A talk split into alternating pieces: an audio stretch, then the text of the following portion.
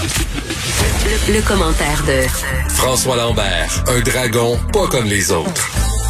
François Lambert, bon début de semaine. Salut Jean-François, comment ça va? Ça va bien, toi? Il fait chaud? Ouais. très très chaud pour faire du popcorn. Oui, effectivement. Ça doit être, euh, ça doit être assez chaud. En fait, t'as même pas besoin de le chauffer. Il, il pop tout seul. Il pop presque tout seul. Puis mon frère est en vacances, donc je suis obligé de me transformer en Cracker Jack pour la semaine. Donc euh, c'est le fun. Bon, J'aimerais savoir ça. Je veux juste te dire que samedi, samedi, j'ai essayé Oui. de faire ton jeûne de 24 heures. J'ai commencé par 24. J'ai trouvé Oui. ça, je- parce que l'autre fois, tu nous parlais des bienfaits. Puis là, euh, donc, de vendredi soir, après le souper, là, mettons, à 8 heures jusqu'au souper le lendemain, j'ai essayé de, de, de m'en tenir à de l'eau pour faire un petit nettoyage. Euh, ça s'est bien Oui. passé, mieux que je pensais. Tu vois? Ben écoute, c'est pas mal, tu sais, c'est parce qu'on est conditionné, on est habitué. Et moi-même, quand je le fais régulièrement, l'habitude de manger quand ça nous tente, quand on veut, euh, elle est là. Et là, tu, tu dis à ton corps, non, non, euh, regarde, tu vas juste manger dans 24 heures, dans 48 heures ou 72 heures. C'est une question d'habitude et on a les, on a les ressources intérieures pour aller piger dans. Honnêtement, je le, chacun fait ça. Moi, je le fais. Je suis pas un preacher par rapport à ça, mais je sais que ça fait du bien au corps. Et c'est pas si pire que ça de, de faire autre chose que sauter dans le frigidaire constamment. Ouais, faut se trouver de quoi à faire, par exemple, parce que sinon, euh, c'est plus difficile. Puis, ce que, ce que j'ai remarqué, c'est étrange. Mais tu sais, notre corps est conditionné à manger à telle heure. Mais mettons, comme moi, là, entre midi puis une heure, là, j'ai eu, j'ai eu vraiment le goût de manger. Puis, on dirait, bizarrement, à partir d'une heure et demie, deux heures, je le sentais plus. C'est comme si mon heure de repas était passée, mon réflexe de manger était passé. La faim, elle passe et elle vient. Puis de- lorsque tu lis sur les jeunes, ils disent, OK, parce qu'on a le droit de prendre du thé vert ou du ca- café noir, et ils disent que euh, si tu as, si t'as faim, bois un verre d'eau. Si t'as encore faim dans 15 minutes, prends un café, puis tu joues ça en repeat. Puis à un moment donné, euh, trois jours plus tard, euh, tu dis, ah ben regardons ça, on va manger. Et là, tu as le deuil. Tu dis, ah non, je- vais remanger. Mais tu sais, on s'entend là que euh, je veux faire une mise en garde. là. J'ai pas de bou de problème de boulimie ou de de- d'anorexie. là. C'est pas conseillé à tout le monde euh, de faire ça. là. Je suis euh, je suis parfaitement conscient des choix que je fais. Mais bravo, Jean-François, bravo. Ah non, non, mais je, je voulais juste le tester parce que toi et Danny, l'autre fois, vous m'aviez parlé des bienfaits. Ça fait un petit nettoyage sur le corps. Je- J'étais curieux de tester, puis je voulais te dire que j'ai pensé à toi, puis comme quoi tu parles pas dans l'oreille d'un sourd. Tu vois, euh, ça, ça- je sais que ça faisait Bon. pas partie de ta chronique, mais euh, je voulais te dire que même les week-ends, j'ai une pensée pour toi. Ah ben moi aussi. Ben où je t'ai vu, t'es allé t'es allé magasiner, puis on t'a pas reconnu. Ben j'ai vu ton outfit, Ouais, avec ton masque, tes lunettes, ta casquette. Fait Ouais. correct. Ouais, personne qui m'a salué cette journée-là. Bon, ben parlant de magasiner, tu dois nous parler de commerce Oui. du détail aujourd'hui.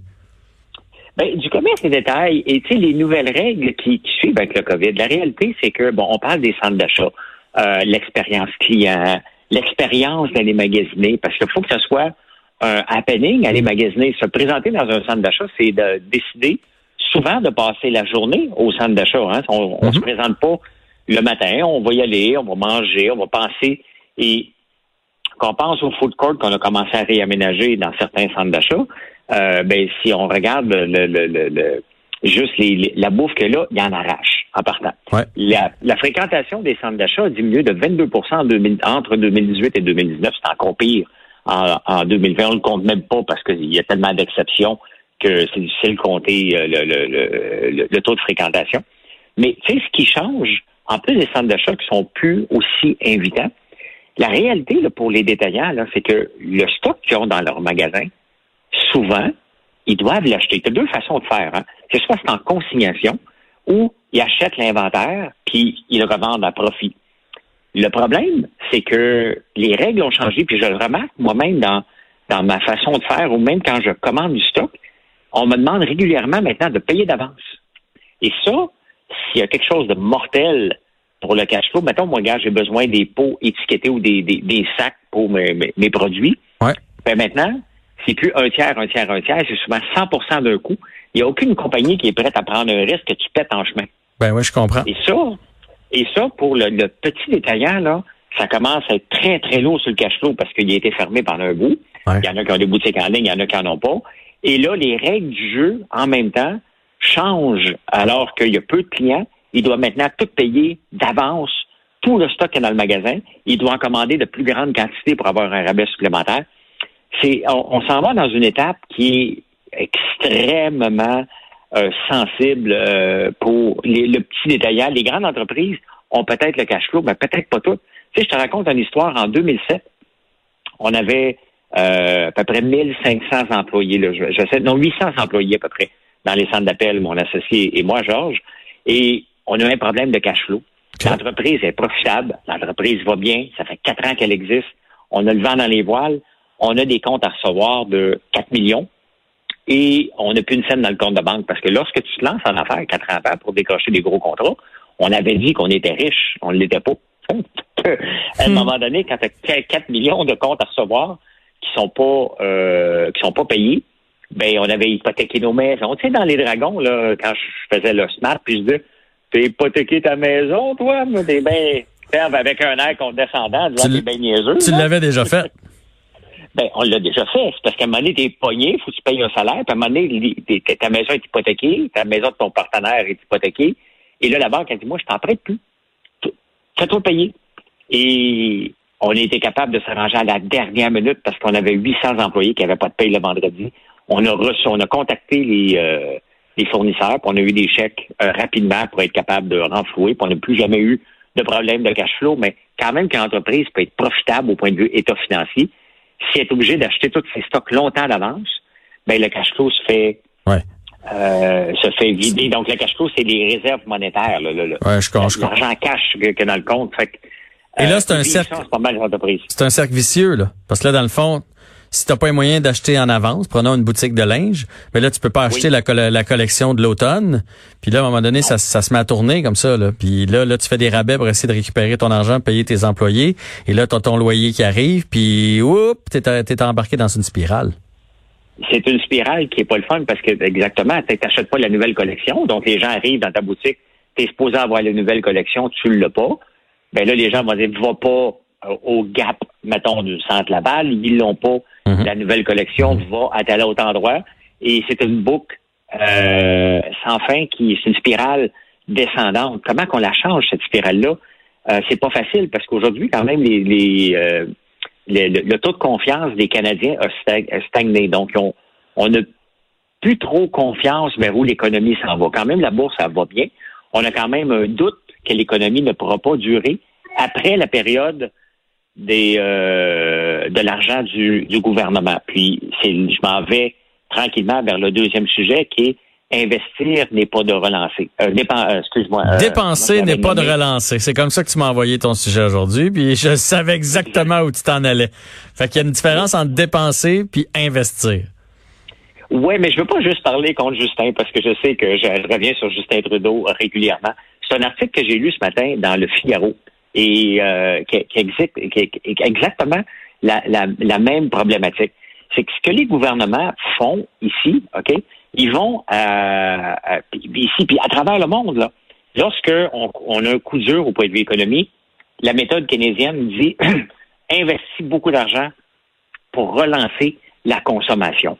C'est ça qu'on veut faire. Hein? Dès que l'économie ralentit, on dit parfait, on injecte de l'argent, on met de l'argent neuf dans le système pour que les gens achètent des bateaux, les gens achètent des autos, on veut relancer la consommation.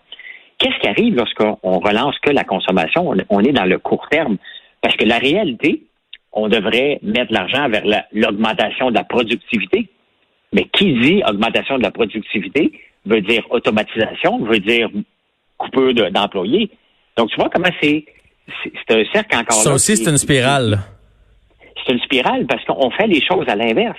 On dit parfait, l'économie va moins bien, donc on devrait investir massivement dans les entreprises pour qu'ils se modernisent, pour qu'ils soient prêts à ne plus avoir cette crise-là la prochaine fois. Mais ça, c'est pas payant. C'est pas payant, c'est à travers En fait, c'est pas payant à court terme. C'est pas payant à court terme parce que là, dans le fond, tu donnes pas d'argent au monde pour qu'ils puissent dépenser par la suite. C'est du court, c'est ça, ça serait du moyen long terme cet investissement-là. Exactement. Donc, et ça n'a pas d'impact au point de vue des votes. Hmm. Tandis que quand tu donnes de l'argent pour la consommation, les gens aiment ça, donc ils vont voter pour toi. Et ça, c'est pas juste, c'est planétaire. Le problème, c'est que euh, tu as un gars qui s'appelle Keynes, qui a, qui a, mis une théorie sur place euh, il y a un bout de temps, je pense les années 95 ou peut-être avant. Et les gouvernements ont commencé, non, bien, bien avant, parce que ben, l'a fait en 84. Et euh, tous les gouvernements ont adopté cette, cette théorie-là et on est pogné avec ça aujourd'hui. La même chose euh, qu'un docteur qui a dit dans les années 50 que le gras était mauvais pour nous et on a banni le gras partout pour s'en aller au point de vue alimentation parce que tout le monde a cru que lui avait raison. Donc, tous les gouvernements ont cru que Keynes avait raison. Et ce qui se passe mondialement, c'est on donne des bonbons à chaque fois, puis de, de fois en fois, les gouvernements s'enlisent à moins qu'ils mettent des taxes supplémentaires pour se refaire. Et on est pogné après ça avec des taxes très élevées, comme dans les pays comme la France. Dans les pays comme ici, on va avoir une augmentation de taxes. Donc, tu vois en ce moment que les détaillants sont pris, le gouvernement est pris, et on ne pense qu'à court terme euh, pour régler une situation qui mérite un effort à long terme. C'était euh, je sais pas si tu suivi tout ce que j'ai dit. J'ai très bien suivi, puis je comprends super bien que dans le fond, c'est un gros plaster qu'on met sur. Euh, puis je le comprends, le plaster du début, là, parce qu'il y a personne qui avait vu venir ça. Sauf que là, on continue de le faire, on continue de mettre un autre plaster, un autre plaster, mais on règle pas la situation à long terme. Puis pour tous les gens qui pensent que ça va rester comme ça, veut veut pas là. Ça peut être dans un an, dans deux ans, dans cinq ans. Il y a quelqu'un qui va nous faire payer pour les bonbons qui ont été donnés présentement. Ça, c'est sûr et certain, on s'en sortira pas. Ben, ça va être dans cinq ans. Parce que la réalité, c'est que Jean, Justin va, si on parle d'ici au Canada, Justin va être réélu. Il va continuer à dépenser et à un moment donné, dans cinq ans, on va avoir un nouveau gouvernement qui va être conservateur. Et lui, il va être obligé de mettre la, vis, serrer la vis, comme Brian Mulroney est obligé de faire lorsqu'il est arrivé au pouvoir, ramasser des pots cassés euh, oui, de l'ancien gouvernement. C'est lui qui va passer pour le méchant, comme comme d'habitude. François, ça a été... Ça a été fort intéressant encore une fois aujourd'hui. La bonne nouvelle, c'est qu'on va se reprendre tous les jours de la semaine à 16h30. Je te souhaite une bonne fin de journée avec ton popcorn. Merci, toi aussi. Salut. François Lambert sur les ondes de Cube.